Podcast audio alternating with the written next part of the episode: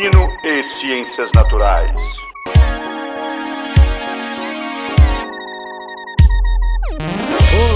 Olá, primatas da internet, bem-vindos a mais esse episódio do Ensinecast. O Ensinecast que é o nosso podcast sobre ciência e educação. Se você quiser saber mais sobre a nossa proposta, conheça as, no as nossas redes sociais. Antes de começar, hoje a gente tem um convidado especial, mas eu só vou dar os recados bem rapidinho para a gente já começar esse episódio. O primeiro que o Ensinecast está nas redes sociais divulgando ciência no Instagram, no Twitter e no Facebook. O Ensinecast tem um site para mais informações em, contato. Lá a gente coloca tudo bem descrito os nossos episódios. A gente está nos agregadores mais famosos de podcast. Se você já ouviu esse episódio, por favor, clique em seguir no, no seu agregador se você usa o Apple Podcast, nos dê 5 estrelas por lá. Isso é muito importante para melhorar a nossa credibilidade. Bem, a gente tem um e-mail para quem tiver dúvidas, sugestões, críticas, comentários, principalmente críticas, né, com uma boa construção educacional e científica. Nós aceitamos críticas e elas são bem-vindas. Então, nosso e-mail é cinecast@gmail.com. Você pode mandar um e-mail, uma mensagem para a gente pedindo para entrar no nosso grupo do WhatsApp, que é lá que a gente divulga os, no, os novos episódios e discute sobre eles e divulga muito material extra. Sigam a gente e entrem no nosso grupo do WhatsApp certo? Bem, e o tema do episódio de hoje foi um tema que muitos ouvintes mandaram pra gente no, no, nas mensagens no Instagram e a gente decidiu escolher para falar um pouco de um tema que pediram, né? E hoje a gente tem um convidado de fora, isso é muito bacana, que o Fernando vai falar melhor. Aqui quem fala é o James, eu sou licenciado em Biologia, sou mestre em Ecologia e Conservação e estou na tentativa de divulgação científica na internet, hoje com um convidado especial e o Cristiano e o Fernando aqui com a gente. Vamos lá, Cristiano? Fala, meus queridos, que alegria mais uma vez estar, estar com vocês aqui no Ensinecast, nessa oportunidade de divulgação de ciência, educação, tecnologia. E é isso aí, eu sou Cristiano, biólogo, mestre e doutor em Ecologia e Conservação de Recursos Naturais e trabalho diretamente com a parte de ecologia vegetal, trabalho muito com as, as plantas e atuo também na área de formação de professores. É isso aí, vamos seguindo. E aí, Fernando? Olá, salve, salve pessoal, um prazer novamente estar aqui com vocês. É, sou biólogo, professor, formador de professores e nós três estamos aqui nessa seara né, que o James gosta de ouvir, de divulgação científica. e hoje eu confesso a vocês que eu estou até um pouco nervoso aqui, né? Porque nós temos a presença de um convidado é, ilustre e muito importante para mim, é, que é o meu orientador de doutorado, o professor doutor Marlon Herbert Flora Barbosa Soares que nome grande, né? Tive até que respirar aqui para dizer. E que para muitos da área de ensino de química e jogos educativos, ele é conhecido como Soares. É professor, no caso, da Universidade Federal de Goiás, o qual eu tenho muito apreço, muito respeito e admiração. E eu quero dizer então que é um prazer recebê-lo aqui, professor Marlon. Bem-vindo ao Ensinecast. A palavra é sua.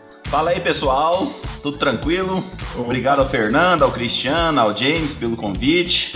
É um prazer estar aqui falando para vocês. E é uma novidade para mim, né? Essa ideia de, de cast que eu não conhecia muito e fui conhecer a partir do EnsineCast que o Fernando divulgava. E é um prazer para mim estar aqui falando com vocês. Admiração pela divulgação científica por meio da oralidade. Muito legal, muito interessante e Bom, é, eu sou licenciado em Química pela Universidade Federal de Uberlândia. Depois fiz mestrado em Química também pela Universidade Federal de São Carlos, onde eu trabalhei com corantes naturais aplicados ao ensino médio de ensino.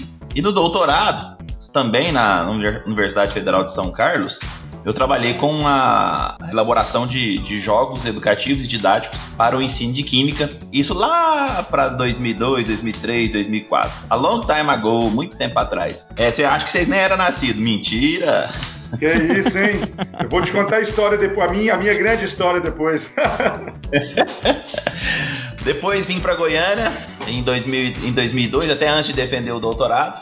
Sou professor aqui do Instituto de Química da Universidade Federal de Goiás, onde coordeno desde 2004 o Laboratório de Educação Química e Atividades Lúdicas. Então já foram orientados 13 doutores, 41 mestres, uma pancada de meninos de iniciação científica, incontáveis meninos de iniciação científica. E se tudo correr bem, o Fernando será o 14 daqui duas semanas.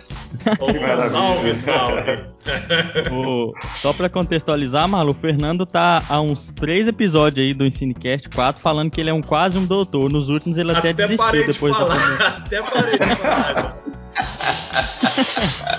Mas agora vai ser, tá marcado. Vai ser, vai ser online, tá tudo marcado, não tem jeito não. Já tô ficando chato, já parei de falar. Pro episódio de hoje nós vamos falar de pós-graduação. Para quem está na graduação, está naquela talvez dúvida de como funciona, como entrar, ou quem está na pós-graduação está passando por alguns dilemas e pensando algumas questões, nós vamos discutir hoje muito disso, então fique ligado e sem mais delongas, vamos lá pro episódio de hoje.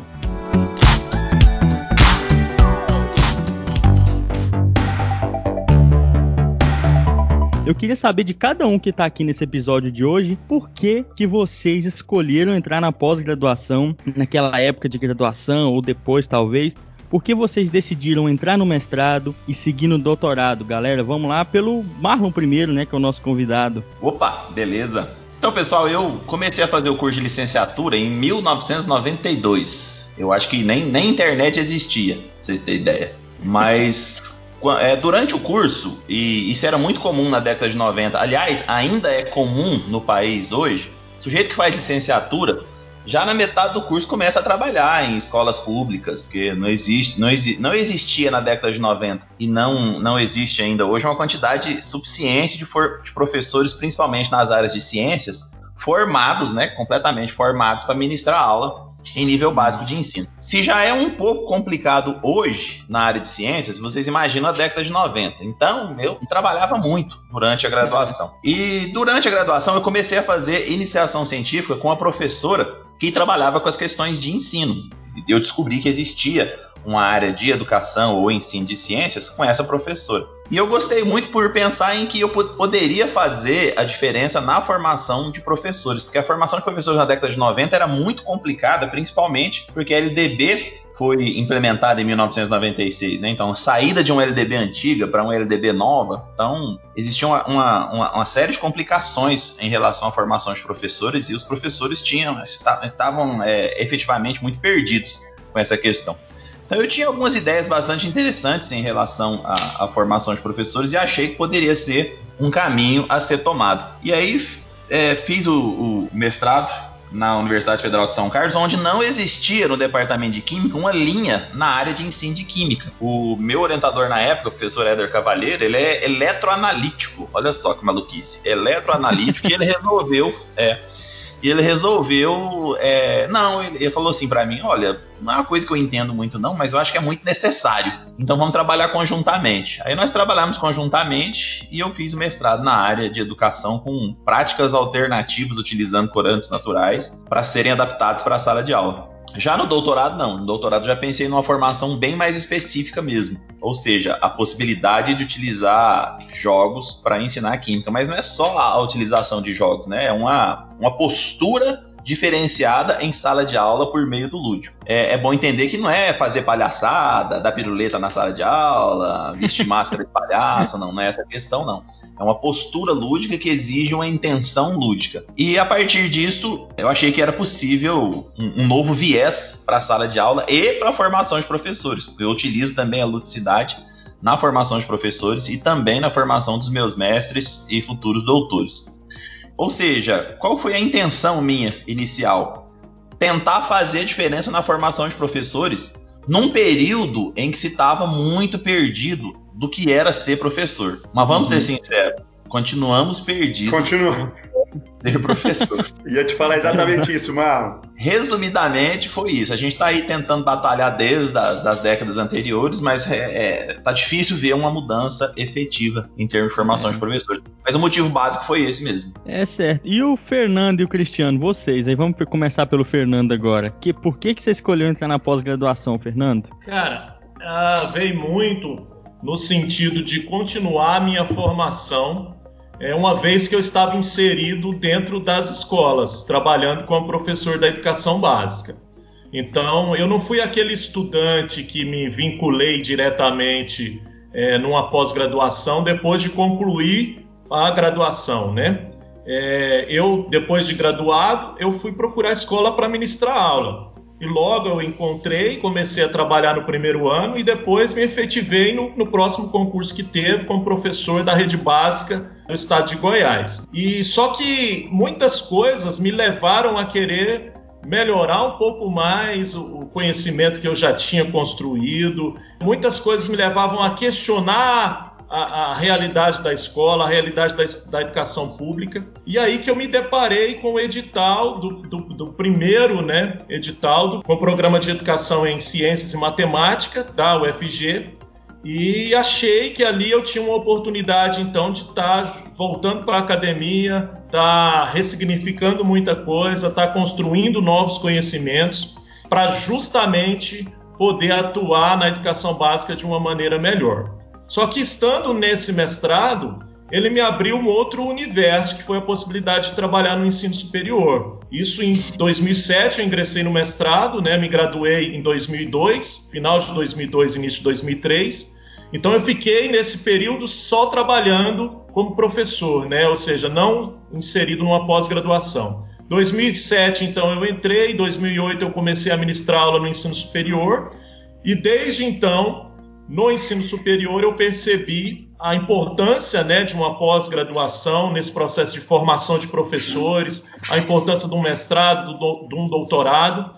E aí, por fim, já inserido agora em outro contexto, em outra esfera educativa, né, no caso, que é o ensino é, superior, eu vejo a necessidade de fazer um doutorado, né, como eu busquei, para continuar ainda contribuindo com essa formação de professores, como o professor Marlon falou, que a gente sabe que ainda há muito que se tentar, que se buscar, que se construir e muito que se lutar para que ela possa melhorar, né? Então, inicialmente foi uma, uma questão voltada às minhas demandas enquanto professor na prática e agora é também, além disso, a preocupação com a qualidade dessa formação de professores, uma vez que agora eu sou professor de uma universidade e atuo especificamente na área de formação de professores de biologia. Né?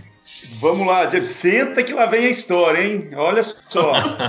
é, pessoal, então, isso é uma coisa muito interessante, né? Eu, vocês falando aí, eu tentando rememorar algumas coisas de toda essa minha história, né? A minha universidade, eu fiz biologia em uma universidade particular e um curso noturno uma dinâmica completamente diferente de tudo que a gente vê em uma universidade federal, ainda mais concurso integral. E eu sou filho de professores, educadores. A minha mãe bióloga e meu pai educador físico. E, e, tinha uma coisa clara na minha cabeça que era não seguir essa carreira de docência pelo, por todo o sofrimento que eu via em casa. Eu cresci vendo esse sofrimento deles com relação a salários, a greves e várias outras coisas. Então eu comecei, eu entrei para fazer licenciatura logo no segundo mês de aula assim, eu mudei para o bacharelado. E aí segui essa parte toda e na minha monografia eu trabalhei com levantamento fitossociológico de plantas, então tinha muito contato com áreas naturais. Isso, isso me deu um direcionamento interessante para eu começar o mestrado. Minha faculdade eu fiz em Franca. O mestrado eu fui para Uberlândia. Mas é, uma coisa interessante antes disso daí, eu me lembro exatamente quando eu estava finalizando a graduação e dois meses antes de colar o grau, eu prestei a prova do mestrado. E eu comentei com alguns colegas lá de sala, falei assim, não, eu estou prestando mestrado. E eu me lembro que vários fizeram a seguinte pergunta para mim, mas você não tem que fazer uma pós-graduação antes de você fazer o mestrado? E já já nós vamos conversar um pouquinho sobre isso, né? Falar dessas diferenças que você tem na pós-graduação. Né? O mestrado é um tipo de pós-graduação. Então, assim, esse, é, é, essa visão, é, ela pode parecer um pouco antiga, né? Isso, isso o Marlon falou em 2002. Marlon, isso aconteceu em 2000. Eu entrando no mestrado em 2000. Então, assim, você tem ainda muita, muito dessa visão presente em muitas pessoas ainda. Eles não conseguem diferenciar é, essa situação, né? Que a pós-graduação você tem de vários níveis. Mas vamos seguir tentando ser o mais rápido possível. Fui para Uber, Uberlândia, o que me levou até lá foi fazer um comute. Você lembra o que, que é isso, Marlon? Lembro. Comute, a gente ia para a biblioteca identificar algum artigo que você fosse precisar na sua. No, lá no meu caso era a monografia, você pedia esse é, é, artigo na biblioteca, demorava lá uma semana até chegar. Eu fui pelo menos umas duas vezes. Eu fui pelo menos umas duas vezes. Quando era rápido, era uma Quando era rápido. Hoje, hoje você tem tudo. Você pega um SciHub aí, você acessa tudo que você quiser. Então, muita coisa mudou. E lá naquela época foi o meu primeiro contato com Uberlândia, foi onde eu fiz, eu fui fazer o mestrado e fiz o mestrado em ecologia, já pensando nessa área de pesquisa, atuação direta em campo, porque eu não conseguia me ver como um biólogo. Eu falei assim, eu vou atuar onde? Eu não sou especialista em nada, eu sou biólogo. Eu tenho que me especializar em, em alguma coisa, eu tenho que focar alguma coisa. Foi quando eu fui para lá. E aí fiz o, o mestrado rapidinho, né? Em 23 meses eu estava defendendo esse mestrado e entrei na Unicamp para fazer o doutorado. Aí vem uma coisa incrível. Eu gastei 132 meses para terminar o doutorado. Viu, Fernando? Fica tranquilo, você está de boa. E é uma longa história porque logo no primeiro ano de doutorado eu comecei a trabalhar em uma universidade privada. E eu cheguei a ter até 64 horas de aula em sala de aula. Só que totalmente com formação de professores. E aí foi uma etapa de grande crescimento, mas onde a pós-graduação meio que saiu do foco, porque eu estava trabalhando já, que é uma realidade de várias pessoas que cursam mestrado ou doutorado hoje. A gente é. vai comentar um pouco disso daí também. E aí, ao longo de todo esse tempo, quando a minha carga horária começou a é, reduzir um pouco, quando eu voltei voltei não, quando eu vim aqui para Jataí, foi quando eu tive a oportunidade de reingressar mais uma vez no doutorado e aí sim eu consegui finalizá-lo. E hoje eu percebo a importância dele em toda a minha formação e principalmente na atuação dentro da universidade hoje. Então é interessante que a gente vê algumas realidades diferentes aí. E você, James? Primeira coisa, muito bacana porque tem todo mundo aqui é meio que de uma época diferente, né? Por mais que é, eu já fiz meu mestrado bem mais recentemente. Eu comecei. Você não tem me chamar de velho, não, velho. Não, não é isso não, gente. Que isso, mano? É, eu, come... eu comecei a faculdade em 2011. Eu tava ter, eu acho que um dos principais dilemas quando eu tava terminando a faculdade, eu acho que do, todo mundo deve meio que sentir assim, o que, que eu vou fazer da vida? Eu, desde o do segundo período, eu tinha vontade de seguir na, na área acadêmica, continuar estudando, sabe? Aquela coisa. Eu sei que eu vou estudar pro resto da minha vida. Só que chegou no final, eu falei, cara, o que, que eu vou fazer especificamente? Aí eu fui pesquisar alguns mestrados e assim, e um fator determinante no final da minha graduação foi que eu tinha muito o fator dinheiro como determinante. Eu não consegui tentar programas de pós longe, por exemplo. Na época ainda não era comum isso de você poder fazer a prova na sua instituição, porque hoje em dia é possível, né, para alguns mestrados e doutorados, você é, a prova ser enviada para a instituição que você tá, para você não ter que deslocar. Na minha época não era tão, não acontecia tanto. Então eu, eu tinha que ir para algum lugar. Os mestrados que eu queria eram bem longe, saca? Tipo Belo Horizonte, eu vi algumas coisas e eu eu tava meio arrochado na época e eu, e eu queria, né? No final eu consegui e eu decidi entrar pro mestrado principalmente porque eu queria aprender mais sobre uma determinada área, acabei escolhendo ecologia, ecologia vegetal, sempre com aquela preocupação latente de o que que eu vou fazer depois disso o tempo todo, né? O que, que eu vou fazer depois do mestrado, porque eu não conseguiria ter feito um mestrado, isso é até o gancho para nosso próximo tópico aqui, eu não, eu não conseguiria ter feito um mestrado sem bolsa. No final da graduação, eu tentei um mestrado em Ecologia e Conservação no interior de Mato Grosso, aqui perto, a prova podia ser feita em Jataí, foi um fator que auxiliou muito. Por numa cidade que eu não conhecia, nunca tinha ouvido falar, que é Nova Chavantina, num programa que eu não tinha ouvido falar, mas que foi um programa muito bacana, que me surpreendeu bastante. No interior de, de Mato Grosso, ali numa área ainda muito bem preservada, numa cidadezinha pequena, que foi uma experiência muito boa de estar numa pós e poder lidar com pessoas que estão ali por aquela mesma área que você e conhecer e se relacionar. Isso é uma das grandes um dos grandes prós do mestrado. É um, é um, crescimento muito grande que você tem em dois anos, se bem feito, é claro, e se você fizer uma coisa que você gosta. Então, esses for, foram os motivos. Agora eu, te, eu, terminei o mestrado, fiquei dois anos como professor substituto e quero fazer o doutorado, porque realmente eu gosto muito da área acadêmica. Sem dúvida, eu não quero parar. Eu já sei que eu quero, eu acho que eu quero chegar ao fim dos meus dias estudando e, e buscando coisa nova para não ficar defasado, para não enrijecer numa área. Acho que eu, eu tenho esses objetivos. Mas eu escolhi por isso e com a preocupação, né? Onde eu vou usar isso é uma coisa que talvez todo mundo se preocupa. Muita gente tem essa viés mais utilitarista, será que isso vai servir para o emprego e tal, mas é, acho que o principal motivo que eu escolhi foi porque eu gosto, não tem jeito. E acho que é o melhor para quem for escolher uma pós. Certo, então aqui a gente tem diferentes é, áreas também e a gente esteve, a gente viveu diferentes épocas da, da pós-graduação e ela passou por diversas mudanças. A gente sabe que a área da ciência no Brasil ainda precisa de muito mais valoração e a pós-graduação é muito responsável pelo aprimoramento de cientistas. E eu queria saber aí do Marlon, principalmente, o que, que você poderia pontuar para a gente, Marlon, que são os principais desafios para o crescimento dos programas de pós-graduação no Brasil.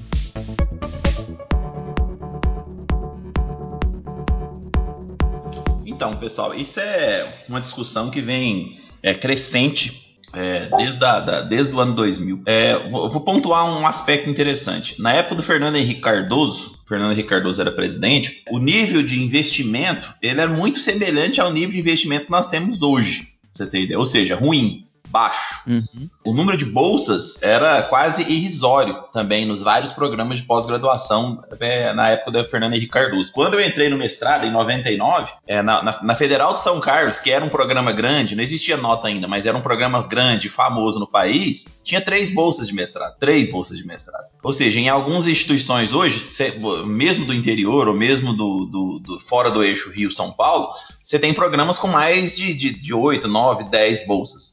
Ou seja, é. em número de bolsas, você tem mais bolsas do que tinha na época do Fernando Henrique Cardoso.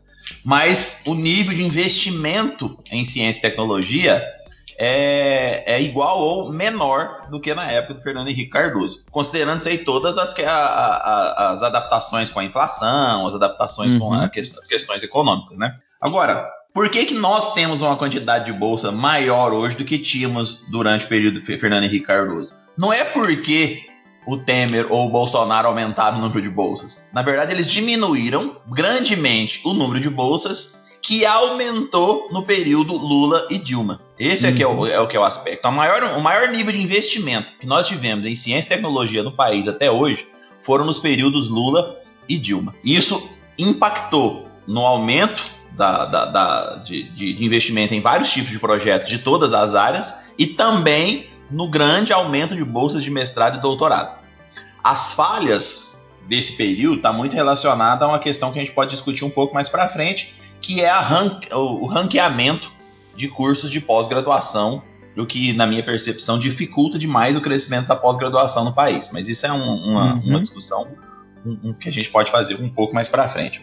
Mas o que eu enxergo hoje, em termos de investimento, é que o investimento é cada ano mais baixo. Ou seja, é, hoje é, parece, me parece não, é certeza que aqueles que nos, nos estão governando não acreditam no investimento em ciência e tecnologia. O ministro da Ciência e Tecnologia que nós temos é um boneco falante, que aliás nem falante anda sendo. Ele é um boneco, é, ele é um boneco facilmente manipulado. Para você ter ideia, o orçamento de 2020 para ciência e tecnologia ele foi feito a partir da, da discussão ferrenha dos vários presidentes de associações científicas com na Câmara dos Deputados, né? Ou seja, não teve nenhuma uma, uma conversa é, é, efetiva com o ministro da Ciência e Tecnologia, porque ele não tem voz, né? Ele é, é, é ele praticamente não fala, praticamente não, não, não, é inserido, não é ouvido pelo, pelo grupo maior de econômico e, e militar do governo atual. Então, o que, que a gente observou? Que se não fossem os presidentes das, das várias associações científicas liderados pelo presidente da SBPC e pelo presidente da ABC em várias visitas que fizeram à Câmara dos Deputados, a gente não teria nem esse orçamento mínimo para ciência e tecnologia e nem a garantia desse número mínimo de bolsas, tanto da CAPES quanto da CNPq. Vocês terem ideia o quanto foi complicado a negociação durante o segundo semestre de 2019 em relação a man manter ou não o orçamento de ciência e tecnologia e manter ou não o número de bolsas que nós tivemos. É, uma coisa interessante que a primeira dificuldade que você falou aí é realmente o orçamento ao longo do tempo, que tiveram épocas melhores para bolsa, para investimento. Eu só queria pontuar para o pessoal entender, que você pontuasse, claro, Marlon, qual que é a importância de, desse investimento, o que, que é o retorno assim, sendo utilitarista, porque infelizmente as pessoas às vezes pensam assim, do ponto de vista da importância desse investimento, tanto das bolsas quanto investimento em geral para pós-graduação. Qual é a importância disso para o Brasil? Olha, da, da, das, dos vários aspectos importantes que temos em investimento em ciência, em ciência e tecnologia, eu vou pontuar o que eu acho que é o principal. Quando você investe em ciência e tecnologia nos seus vários níveis e nas suas várias áreas, você deixa de ser importador de tecnologia e de ciência, que é o que o Brasil é. A gente importa ciência e tecnologia de ponta. E a gente e a gente, ao invés de exportar ciência e tecnologia de ponta para produzir um conhecimento de qualidade, a gente importa isso. Um exemplo simples é manufatura de produtos tecnológicos. Né? Ou seja, ao invés de a gente desenvolver produtos tecnológicos de qualidade, a gente importa eles. Um exemplo simples na química: não tem nenhuma empresa brasileira ou nenhum pesquisador brasileiro que desenvolva um aparelho de altíssima qualidade, como por exemplo um aparelho de ressonância magnética nuclear. Por quê? que a gente importa aparelhos de ressonância magnética nuclear, porque a gente não tem capacidade e nem investimento suficiente para desenvolver um aparelho tecnológico de ressonância magnética nuclear.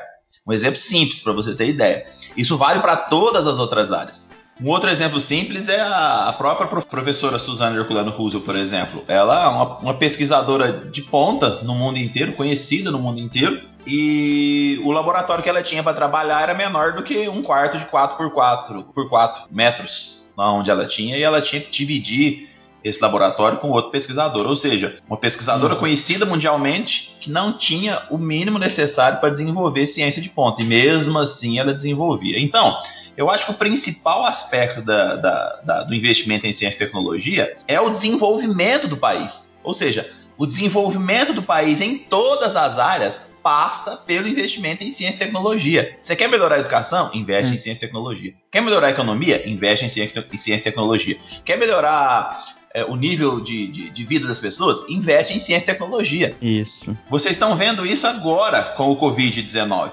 Né? Como está acontecendo com o Covid-19. Vocês estão vendo isso agora, a importância do investimento em ciência é, e o quanto a, as pessoas estão perdidas por falta de conhecimento científico mínimo. Ou seja, eu uhum. falei da questão econômica, mas vamos pensar na questão do dia a dia mesmo. A questão do dia a dia. Várias pessoas não sabem se portar porque não têm um, um conhecimento científico mínimo. E os nossos governantes, no começo da pandemia, desconsideraram as questões relacionadas à ciência em relação ao Covid-19. Então tá vendo como é imbricado? Como isso tudo é, é, faz parte de um pacote único de investimento em ciência e tecnologia? Uhum. Então, é, não existe esse negócio, não, eu vou investir em ciência e tecnologia para isso ou para aquilo. Não, você investe em ciência e tecnologia para o país crescer. E ele cresce quando ele desenvolve tecnologia, ele desenvolve ciência, essa ciência, essa tecnologia impacta na economia, impacta na educação, impacta na vida do cidadão. Sacaram? Isso. Então, então, a importância de investir em ciência e tecnologia, ela vai muito além do que só, como diz os nossos governantes, é sustentar pesquisadores nas universidades. É muito além disso.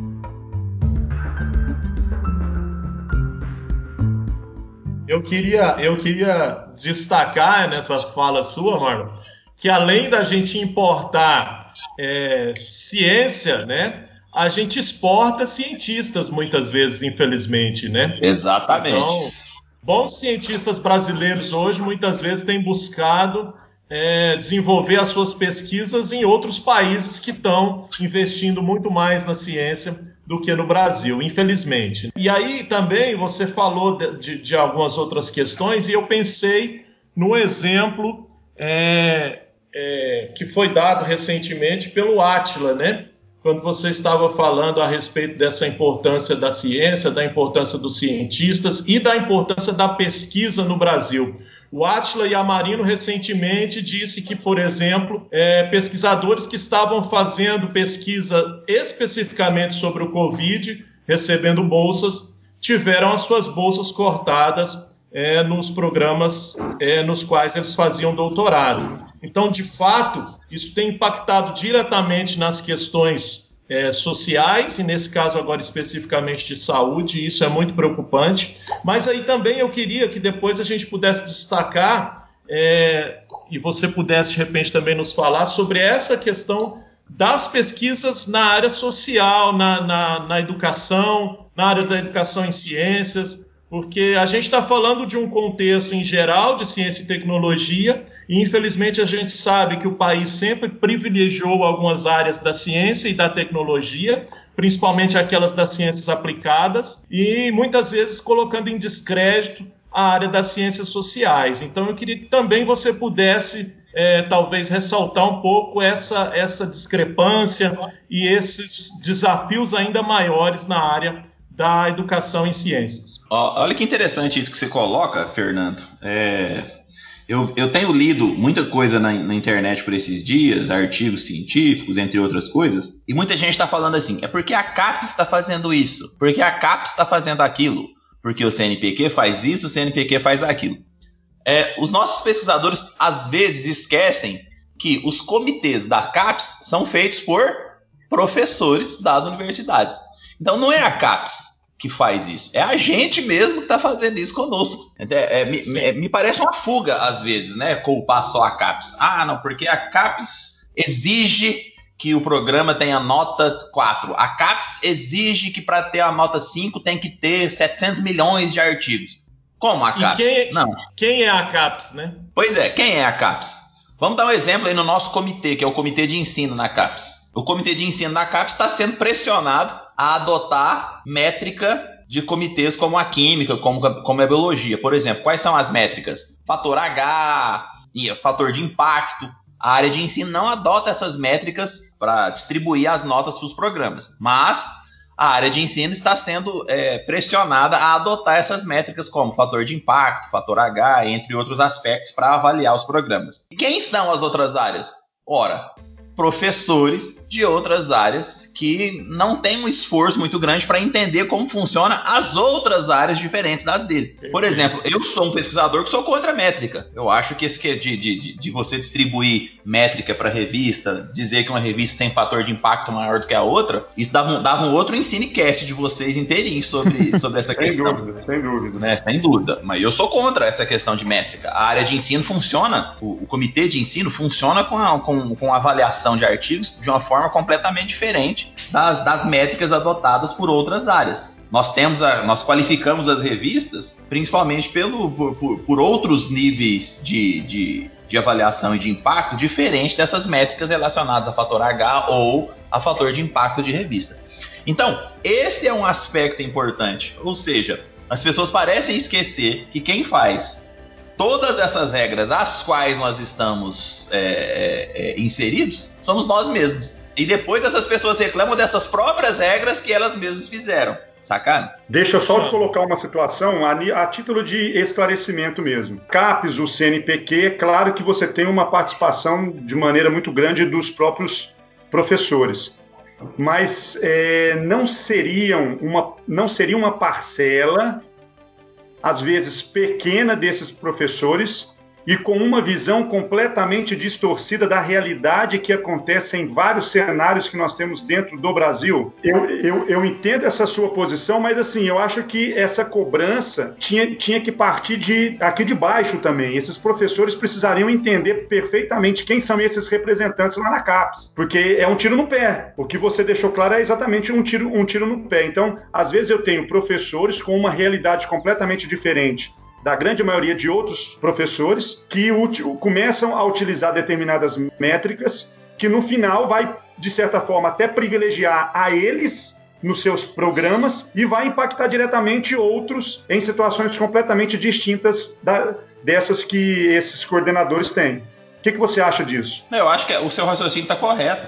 Por exemplo, é, o, vou, vou, vou, pensar no comitê que eu, que eu conheço, que é o comitê da Química, Sim. que é um comitê que eu conheço. Eu sou do comitê de ensino, porque o programa de, de pós-graduação em educação em ciências é da área de ensino, né? Então eu vou falar do comitê da Química, que é um comitê que eu tenho proximidade. Cara, a maioria das pessoas que estão dentro do comitê da Química acreditam piamente na métrica. Eles acham que o que vale é a métrica. Não tem. É, é, você não tem uma discussão muito grande. Você fala pro cara, mas você acha mesmo que a revista Talanta da química analítica, ela é a 1 e ela tem mais impacto do que, por exemplo, a revista Pesquisa em Educação e Ciências? Ah, acho, porque eu, quando eu publico um artigo lá, ele é citado por 114 pessoas. Mas o fato dele ser citado quer dizer que, de fato, o seu artigo é impactante ou a pessoa está criticando simplesmente exatamente, o seu artigo? Exatamente, exatamente. É, então, não tem. É, é, esse pessoal, é, e eu, eu, conheço muitos de perto, eles acreditam piamente nessa métrica. Tanto acreditam que não há nenhum tipo de discussão no Comitê da Química sobre tirar essa métrica relacionada a, a fator de impacto de revista ou para distribuir bolsa de pesquisador, o tal do fator H. Também uhum. é uma coisa massacrante, né? O, Surreal, massacrante exatamente. principalmente para pesquisadores que eu acho que são ótimos, mas estão em programas pequenos ou interiorizados. Ou seja, esse pesquisador que está que, que tá fazendo a diferença no interior do país nunca vai ser um pesquisador de CNPq. No entanto, o impacto que esse professor de programas do interior faz, na minha percepção, é maior do que o impacto de um professor que tem à sua disposição uma quantidade extremamente grande de verba e, e de, de bolsistas e de bolsas, entre outros aspectos. Mas isso não é considerado na avaliação. O que, que é considerado na avaliação? Se esse professor do interior publicou ou não numa revista grande, sem preocupar o tipo de formação que esse cara está fazendo lá no interior, o tipo que esse cara está fazendo num programa no, no, de formação que esse cara está fazendo num programa 4, onde os egressos desse cara lá do interior foram parar e a diferença que ele está fazendo. Vou dar um exemplo aqui dentro do Ensinecast, ué. O James fez num programa do interior e agora está fazendo um, um podcast de divulgação científica, por uhum. muito também por causa da própria formação que teve em nível de mestrado, uhum. e que muitos meninos que fazem mestrado em programas grandes não estão fazendo nada, estão esperando algum, alguma, alguma chance de entrar no programa de doutorado, não estão fazendo nenhum tipo de ação em prol do, da, da, sua própria formação e do que recebeu em termos de, de, de investimento. Sacaram como isso é muito mais, mais grave? Do que ficar dividindo pesquisadores e pessoas em, em números e métricas? Exatamente, Marlon. Isso é, é, é muito complexo a gente pensar nessa situação. Tem um ponto interessante que eu queria aproveitar, que já está dentro desse, desse assunto aí. A Sônia Bal, é, ela é diretora de avaliação da CAPES, né, que está passando por todo esse processo de alteração des, dessas avaliações. E ela fala algumas coisas no site lá da CAPES que vai completamente ao contrário de, de, dessa realidade que nós vemos. Ela coloca, por exemplo, assim, ó, é, nesse sentido, a nova ficha de avaliação valoriza mais a missão da pós-graduação, que é formar recursos humanos e permitirá avaliar o conhecimento que é produzido nesse processo de formação de mestres e doutores. E também ela coloca que, vai, que essa ferramenta ela vai se estruturar de forma a verificar o que a pós-graduação proporciona para a sociedade em termos de impacto, relevância, importância da formação e conhecimento produzido, que possa ser apropriado pelos diferentes setores desta sociedade. Quer dizer, é exatamente o que nós estamos comentando, mas o que acontece é totalmente diferente disso. Parece que você tem um único, uma, uma, um único critério, que é a produção e o impacto dessa produção, hum. ou seja, converte isso tudo em métrica e a partir daí você vai falar se essa pós-graduação é legal ou não. Então isso é extremamente triste, que a gente é. vê que esse alcance acaba sendo mínimo.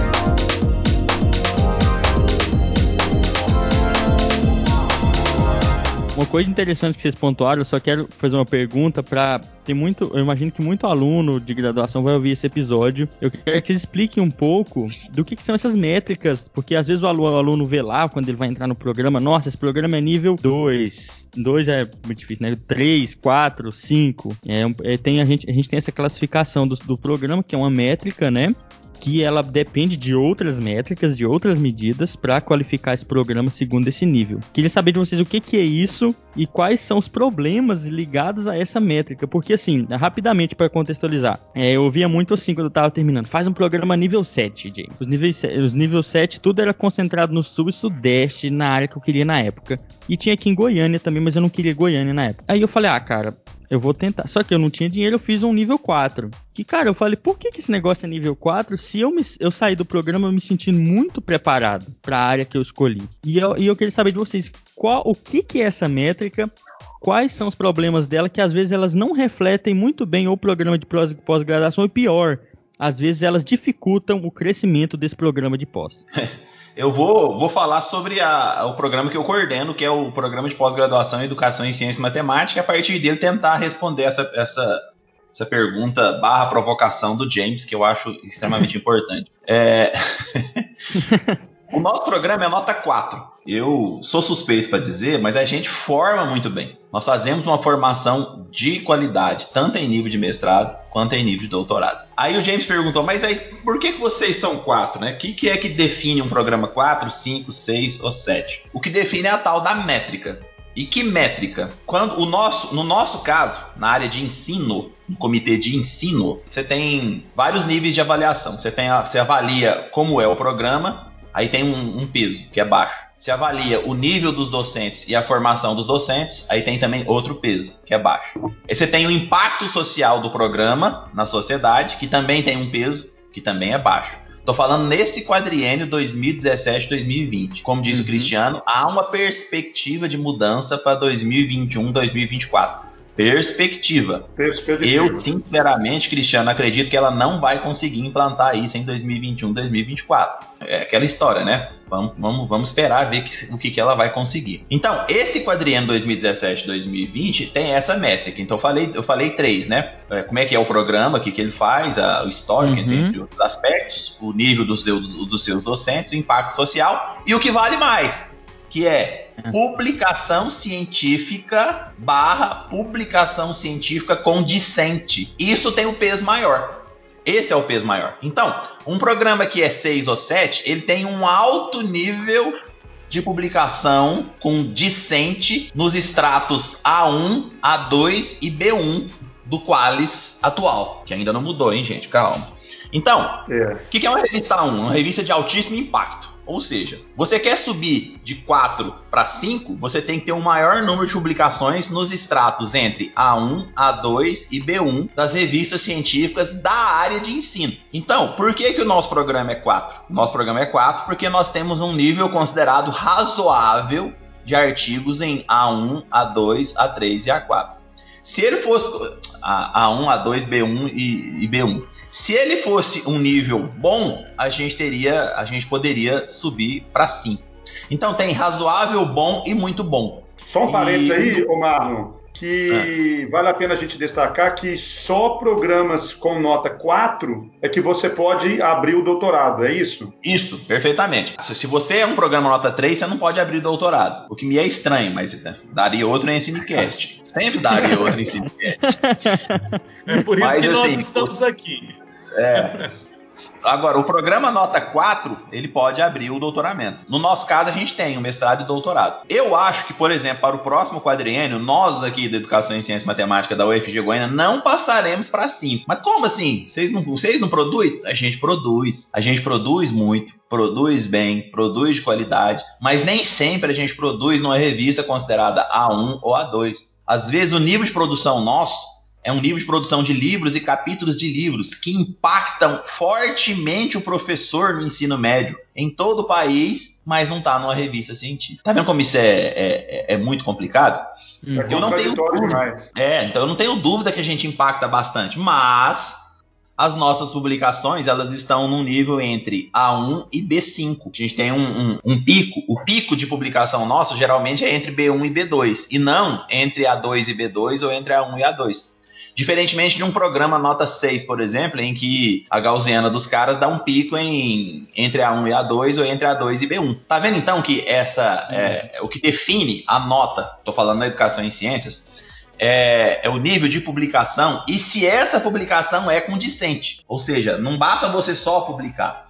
Então nós temos alguns problemas relacionados ao fato de que às vezes o sujeito produz um trabalho de muito boa qualidade, mas como o número de bolsas é baixo ele teve que trabalhar o tempo inteiro, às vezes ele não consegue fazer uma produção mínima na forma de artigo do trabalho dele. O que às vezes, o que às vezes necessita também de uma, de uma relação entre orientado e orientador para que ele possa escrever.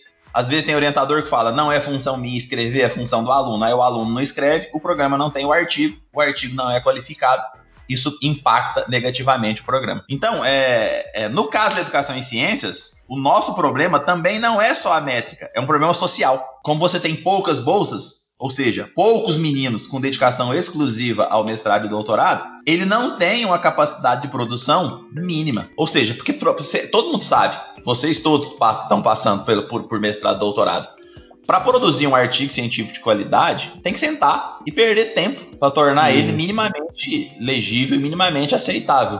Não é só pegar o Ctrl C, Ctrl C da dissertação ou tese e fazer um artigo. Não, um artigo é uma síntese das ideias Isso. numa revista científica. É muito mais difícil, é muito mais complicado às vezes do que fazer a própria dissertação ou tese. Cristiano?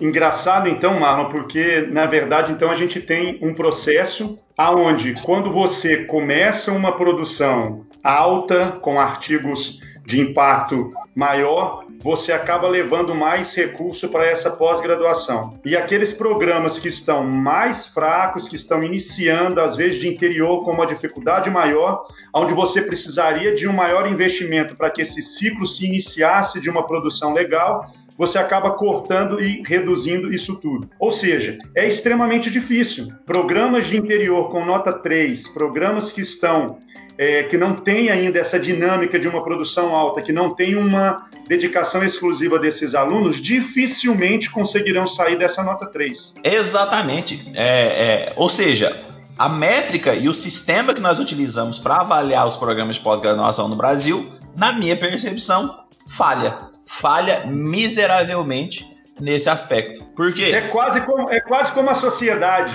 né? É quase como é. um poço, Fernando. É quase como é. um poço. você dá. O programa é 7. Aí você dá muito mais bolsa para esse programa. Então a chance dele se manter como 7, com certeza vai ser maior. Aí, uhum. para esse programa receber mais bolsa por ser 7, na atual situação que nós estamos, vocês acham que essas bolsas são retiradas da onde? Dos programas Sem 3, 4 e 5? 4. Exatamente. Olha, não é que. É, é importante que as pessoas entendam que não é que a gente acha que os programas 7 não tenham que ter mais bolsas. Claro, se um programa é 7, ele tem que ter mais bolsas. A gente só acha que ela não tem que ser retirada dos programas 3, 4 e 5. É, exato. O que você tem que fazer? Um programa é 7 e ele tem 190 milhões de bolsas. Pronto, o programa é 7, 190 milhões de bolsas. Ótimo, agora vamos dar 190 milhões de bolsas, mais uma para esse programa. E o programa que é um programa 3, que tinha quatro bolsas, vamos dar oito para ele. É, é, é, assim que é uma política científica. É assim que funciona a política científica. Uhum. Olha, se o programa nota 7 está funcionando com 190 bolsas, esse programa 7 está funcionando bem com 190 bolsas. Vamos manter e vamos dar mais uma. Ou seja, vamos dar mais 2, 3% de bolsa. O programa 3, que está lá embaixo. Nossa, qual que é o problema dele? Ah, ele tem um problema sério. Está precisando de, de mais verba. Então, ele tem só quatro bolsas. Então vamos dar agora 40% a mais de bolsa para ver se ele melhora. Então, é a política científica que é errada. É uma política científica que imita a realidade social, como o Cristiano falou. É uma política científica que imita a realidade social. Olha que maluquice. Ou Muito seja, é uma, é, uma política, é, uma, é uma política científica de classes. Olha só, Cristiano, uma política científica de classes.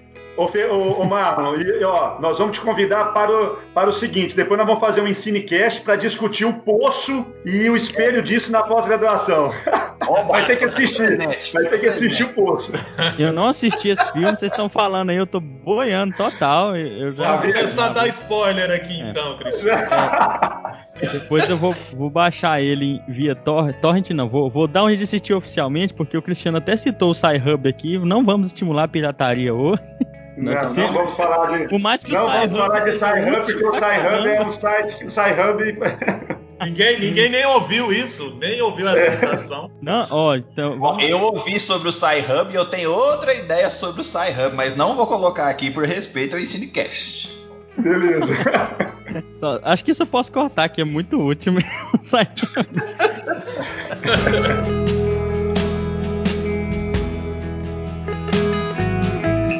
Vocês trocaram uma questão muito interessante, ainda mais para quem tá na ânsia pela pós-graduação. Que um dos fatores, assim, que eu falo por experiência própria e por amigos, que pesa muito é a questão das bolsas. Colocaram por que, que uma bolsa faz falta num programa. E eu quero fazer agora aquele que eu faço isso constantemente aqui, o papel de advogado do diabo, né?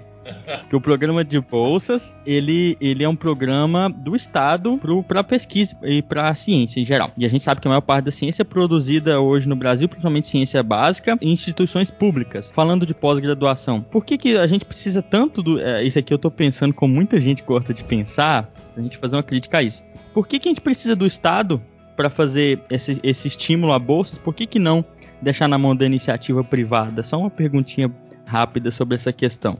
Olha, de novo, é, quando o James faz essa pergunta, a gente sempre vai cair nessa questão de, de, de posicionamento ideológico. É, eu sou um tipo de pessoa que defende a ação do Estado.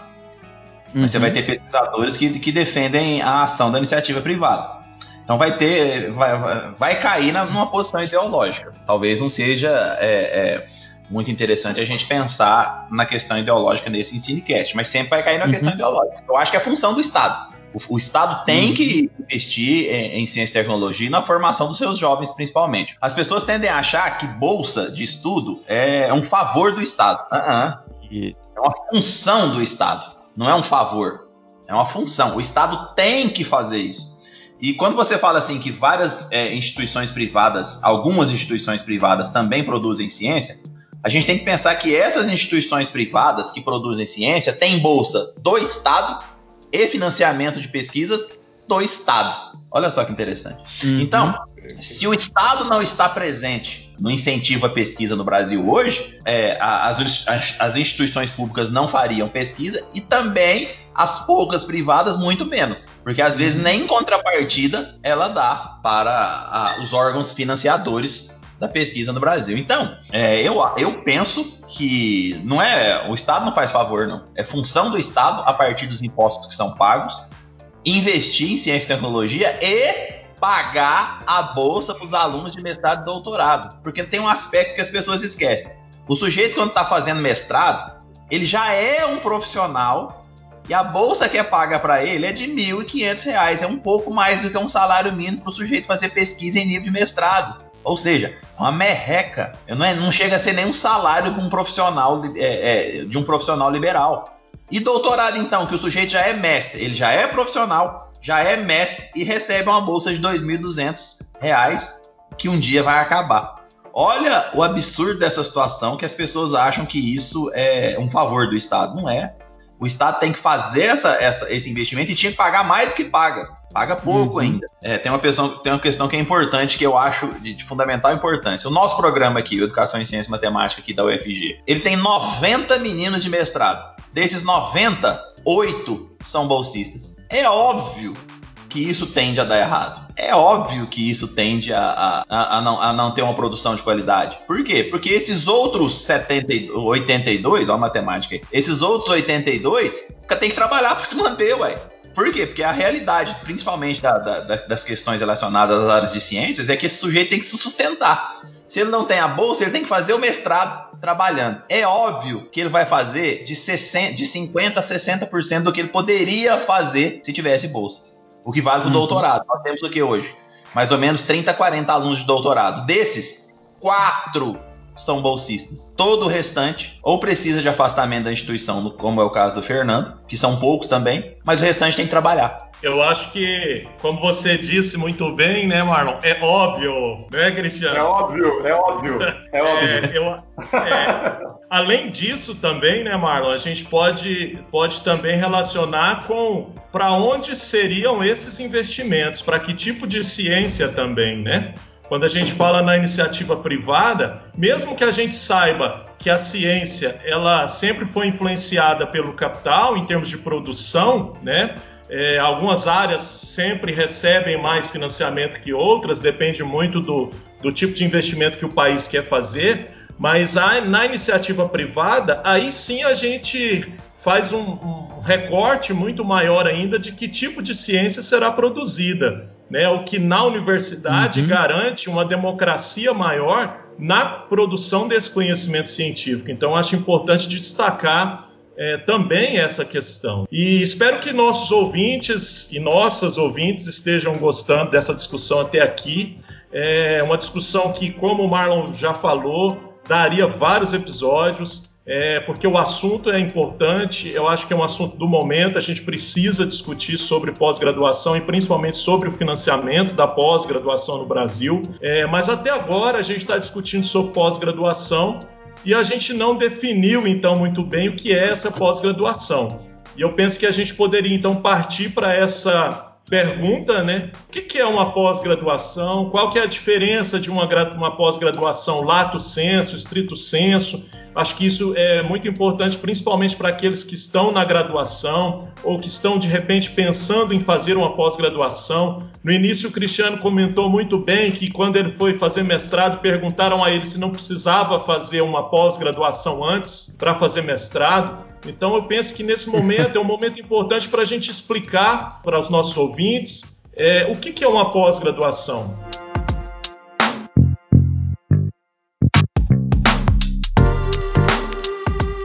O Brasil precisava ser estudado pela NASA.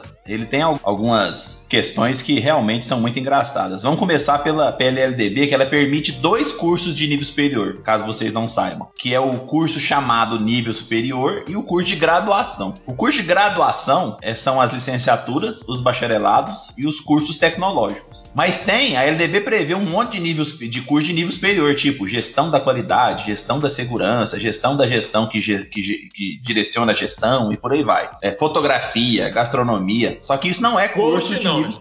Coach não, né? Coach, coach não. não, coach não. Hoje é então, dia do é, coach, hein, gente? É. Foi ontem. Foi ontem.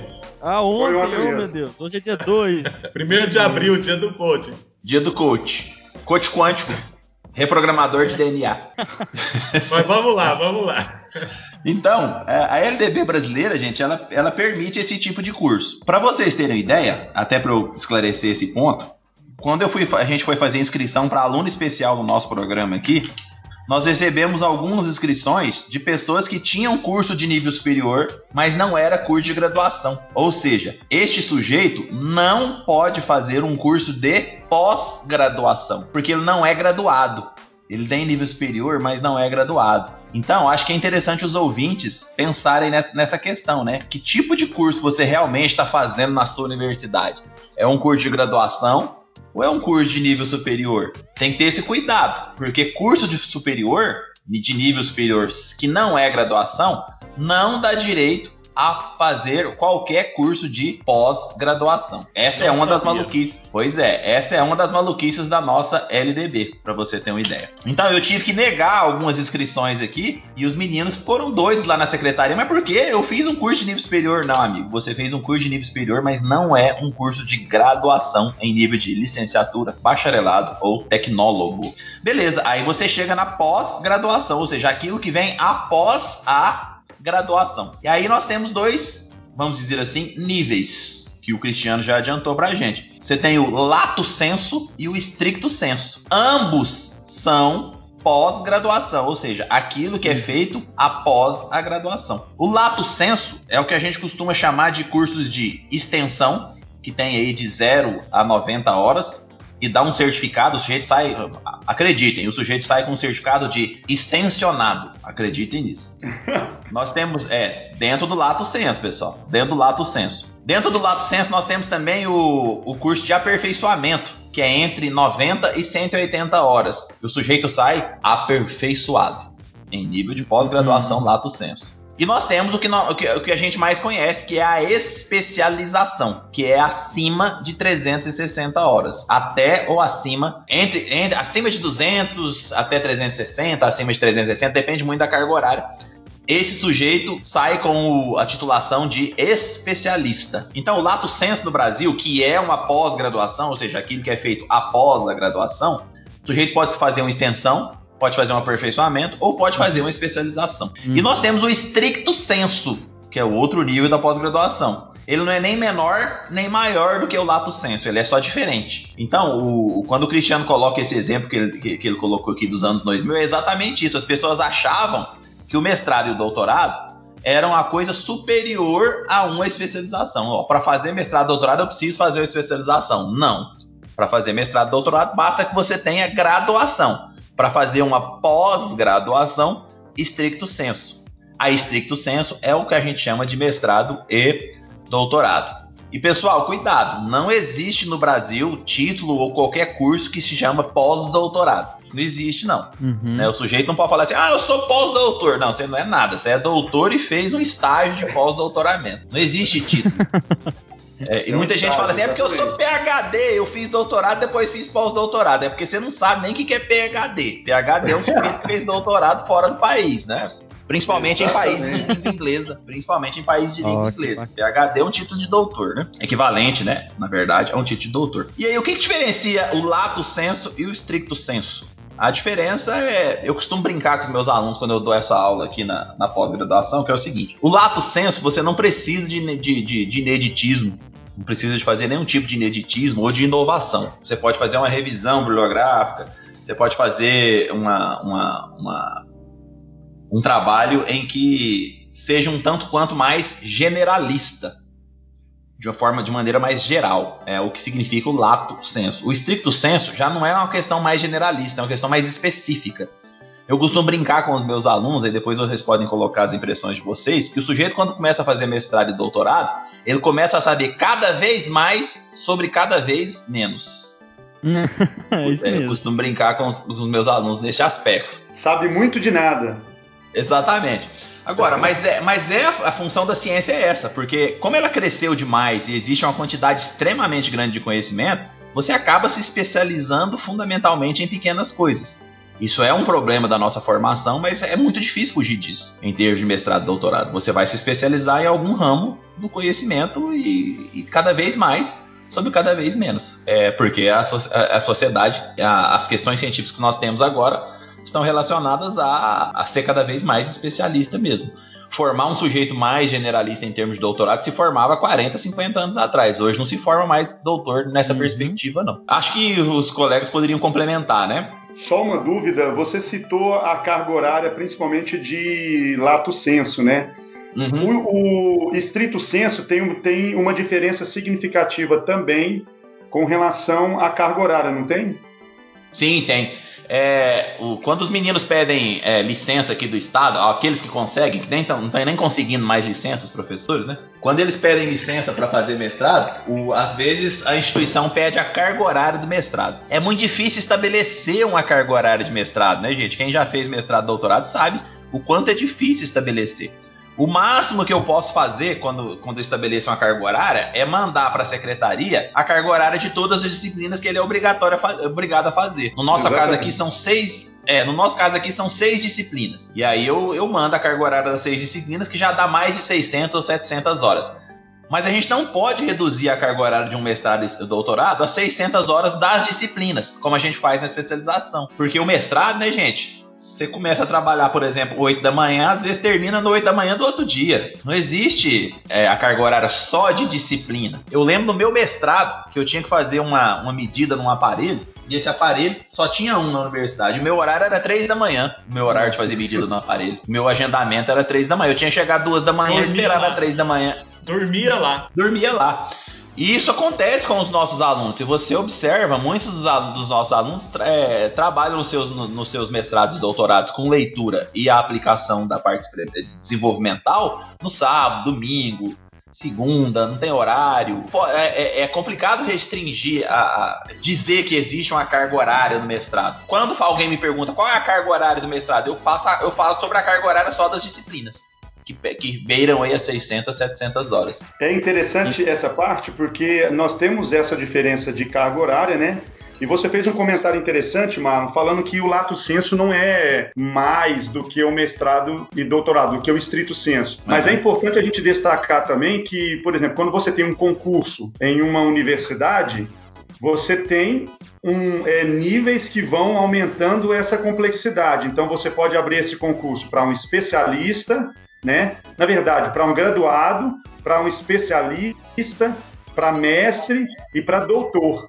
Então, demonstrando que você tem níveis diferentes de complexidade dessa pós-graduação. Então, Perfeito, não existe uma diferença né, de, é, clara entre, entre o lato senso e o estrito senso, mas é lógico a complexidade disso fica nítido depois. É importante esclarecer isso. Talvez eu tenha realmente é, é, me expressado um pouco erradamente. Então, eu vou esclarecer isso que o Cristiano falou, porque eu concordo. de fato, não existe diferença é, em, em, termos de, de, de, de, de dizer que um é maior que o outro. Tipo, ah, eu sou especialista, o cara que é mestre é melhor do que eu, o cara que fez doutorado é melhor do que eu. Não.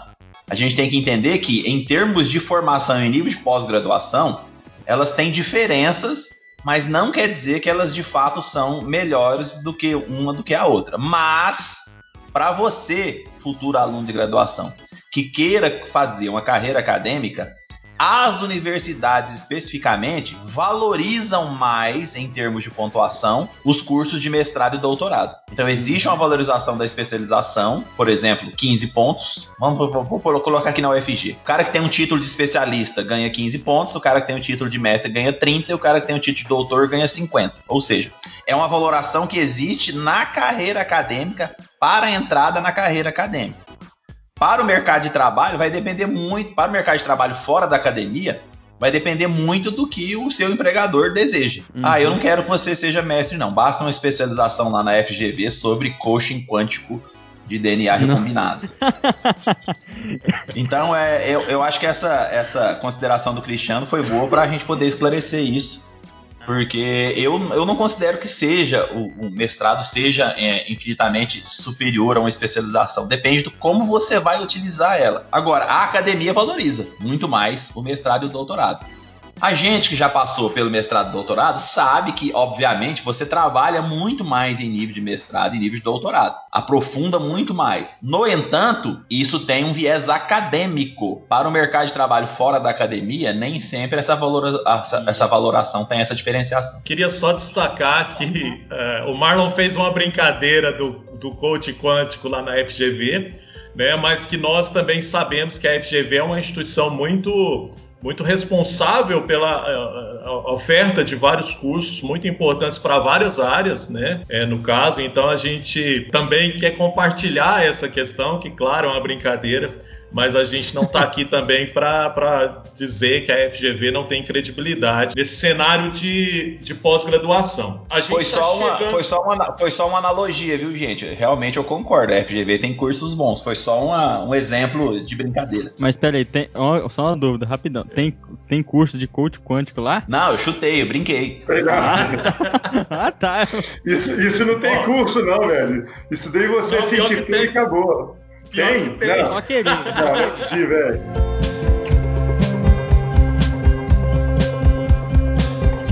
Então, a gente já tá aqui com mais de uma hora de episódio. É, é muita coisa para falar. A gente pode discutir em episódios futuros outros aspectos da pós-graduação. Mas agora eu quero ir para um ponto muito interessante. Porque hoje a gente tem uma concentração de muitos programas, e às vezes programas de nota mais alta, que é um problema essa questão de nota, mas programas em capitais, em grandes centros. É, numa época aí do, do Brasil, a gente teve uma interiorização dos programas e eu quero saber de vocês, o que, que vocês acham dessa concentração de programas em alguns lugares e a importância de se levar programas para áreas mais interiores do Brasil. Então, olha só, é, esse tema, James, é um tema extremamente importante. Por quê? A gente sabe que durante muitos anos, né, de certa forma ainda acontece hoje, a educação brasileira, principalmente em nível superior, era muito elitizada, ou seja, ela sempre esteve disponível em grandes centros e para uma população extremamente restrita. Com todas as políticas que aconteceram nos últimos 15 anos, nós tivemos uma democratização maior dessa parte da graduação. E, juntamente com essa graduação, se buscou também uma, uma democratização da pós-graduação, de uma qualificação ainda maior, principalmente voltado para essa área acadêmica e que se reflete diretamente na sociedade depois.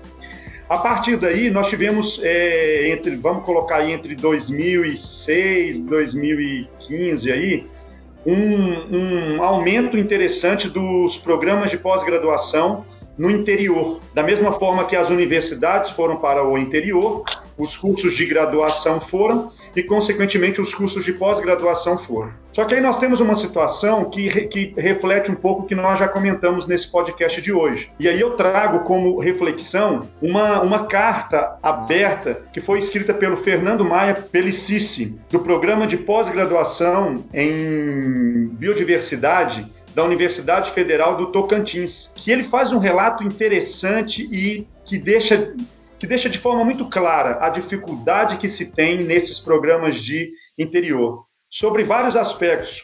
Só que o principal deles é, mais uma vez, a gente volta na questão da produção, o que está diretamente relacionado ao número de professores vinculados a esse programa e da restrição desse número de professores. Ou seja, você não tem uma quantidade de professores produtivos que podem estar vinculados diretamente a esse programa. E eu aproveito essa oportunidade também de destacar ao programa que eu estava vinculado até o ano passado. Né? Eu tive é, duas alunas lá, sem bolsa nenhuma, que conseguiram finalizar esse programa e eu não conseguia manter um nível de produção adequado para me manter nesse, nesse programa. E hoje o programa ele se mantém com uma nota 3 e com professores de pelo menos seis instituições diferentes. Muitas vezes instituições longe de onde o programa aco acontece, com toda essa dificuldade logística que muitas vezes a gente percebe. Então, assim, o que eu quero dizer é que são realidades completamente difer diferentes,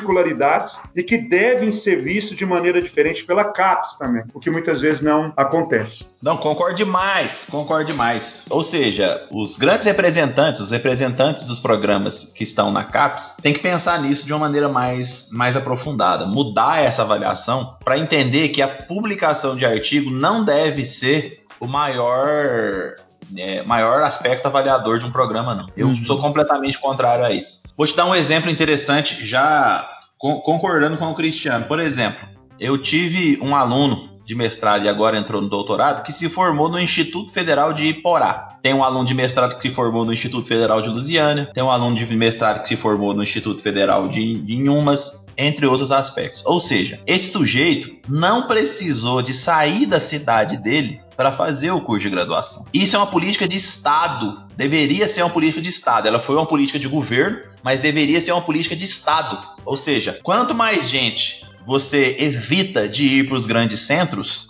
maior a chance de não acumular miséria nos grandes centros e falta de emprego nos grandes centros. Então, essa política de Estado, ela deveria ser uma política de Estado, ela deveria ser uma política de interiorização não só da graduação, mas também da pós-graduação, que infelizmente interiorizou pouco. Agora, por que, que ela interiorizou pouco?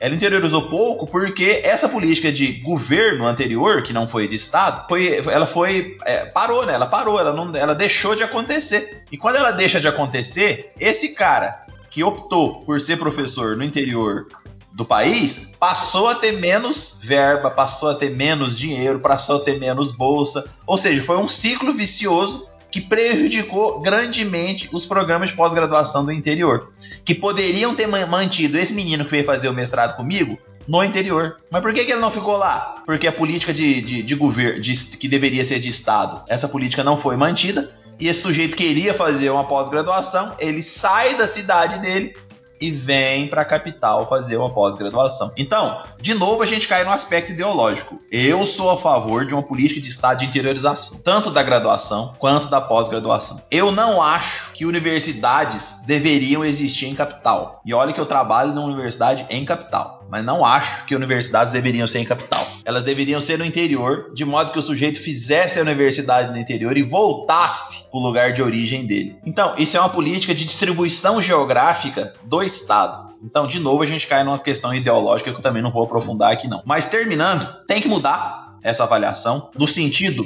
de que a avaliação tem que ser qualitativa sobre o que acontece nas pós-graduações do país inteiro, não só do interior, mas do país inteiro. Ela não tem que ser quantitativa. Hoje, na minha percepção, a avaliação só é quantitativa.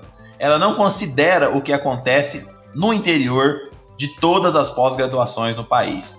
E isso prejudica grandemente as pós-graduações do interior do país, que não tem bolsa nem condição necessária para que o pesquisador ali presente possa fazer um trabalho de qualidade. E outra, né, o Cristiano falou assim: ah, é porque eu não tinha. Eu, eu acabei saindo da pós-graduação porque foi exigido dessa pós-graduação um, um, um, nível mínimo de produção. Por que foi exigido essa pós-graduação um nível mínimo de produção? Ué, a CAPES que exigiu. Se não tiver esse mínimo, esse mínimo, essa, essa pós-graduação não pode, não pode funcionar. Só que esse mínimo não é um mínimo qualitativo, é um mínimo quantitativo em termos de produção de artigo científico. E para terminar mesmo de fato, só para a gente considerar essa questão da produção, o quanto ela é grave, o Brasil foi um dos países que ficou na, na, na década anterior entre os 10 países que mais produziam artigo no mundo. Ótimo, esse é o primeiro passo. Mas essa produção de artigo reverberou no que na ciência e tecnologia do Brasil? Qual foi a consequência desse tanto de produção de artigo A1, A2, B1, A1, A1, A2, B1? O que que se impactou na ciência e tecnologia e na produção de patente no Brasil, por exemplo? Não impactou. Por quê? Porque se pensou só no quantitativo sem se pensar no qualitativo. É isso.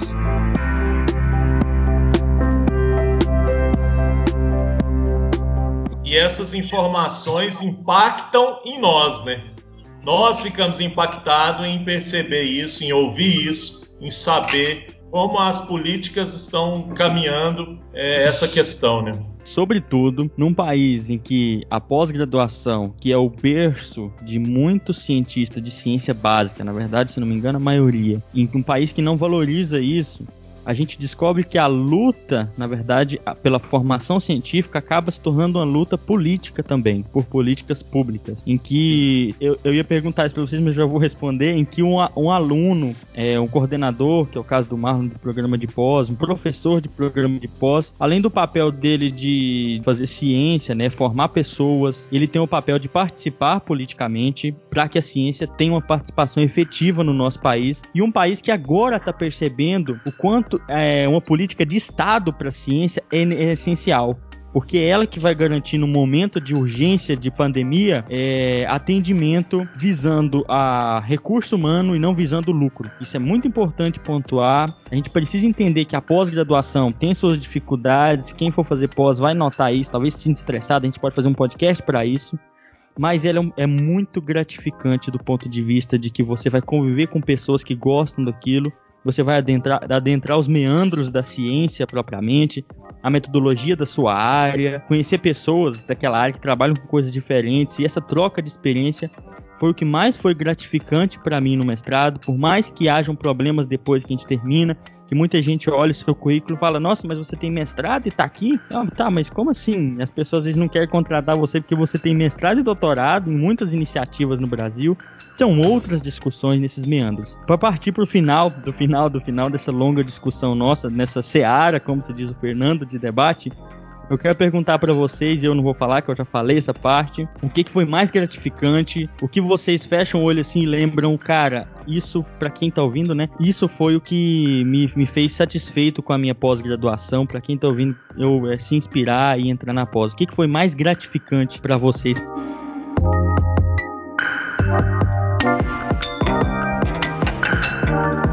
Eu vou falar vou, em poucas palavras para mim, o mais gratificante, construção de conhecimento, porque conhecimento é poder. Yeah. Só isso? Ó, oh, bonito. Poucas palavras. Sem mais delongas, gente. Então, James, é, eu acho que o mais interessante de tudo que eu pude vivenciar nesses longos anos que eu tive a oportunidade de fazer um mestrado e doutorado é principalmente a possibilidade de acessar diferentes níveis do conhecimento, é, tanto que eu pesquisava quanto o que os colegas pesquisavam, já que eu ajudei muita gente durante essa, essa pós-graduação, e possibilitar um leque de, de conhecimento prático que você acaba aplicando isso durante, em, em toda a sua vida e principalmente quando você quer utilizar esse conhecimento na transformação da sociedade.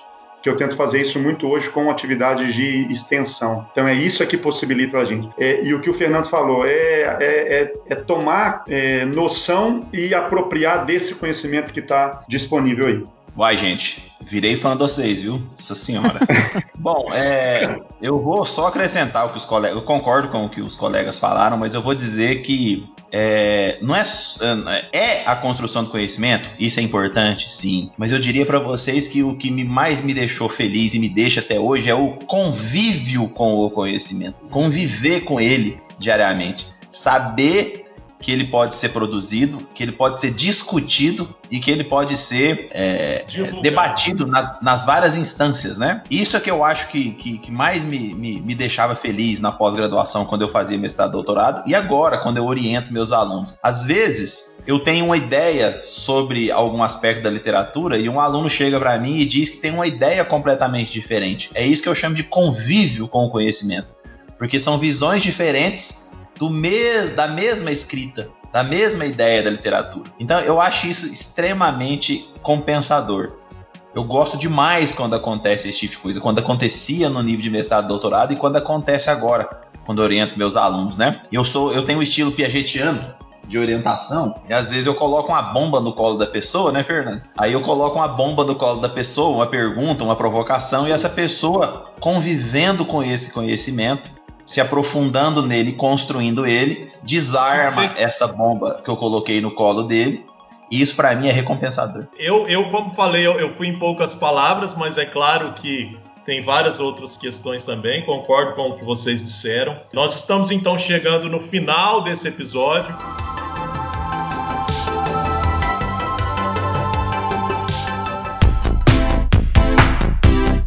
Gostaria muito de agradecer primeiramente ao Marlon pela disponibilidade de estar aqui nesse episódio conosco, contribuindo, trazendo informações extremamente importantes para o Ensinecast e para os nossos ouvintes. Queria dizer também que o Ensinecast se coloca à disposição do Lequal, no caso, né, para que a gente possa de repente estar estabelecendo parcerias.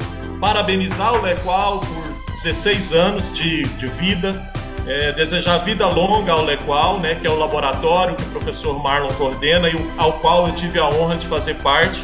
Dizer mais uma vez que nós estamos muito felizes com a sua participação aqui. Muito obrigado, professor Marlon. Muito obrigado aos nossos ouvintes que chegaram até o final. Aqui foi o Fernando. Salve, salve e até mais. Certo, e aqui foi o James.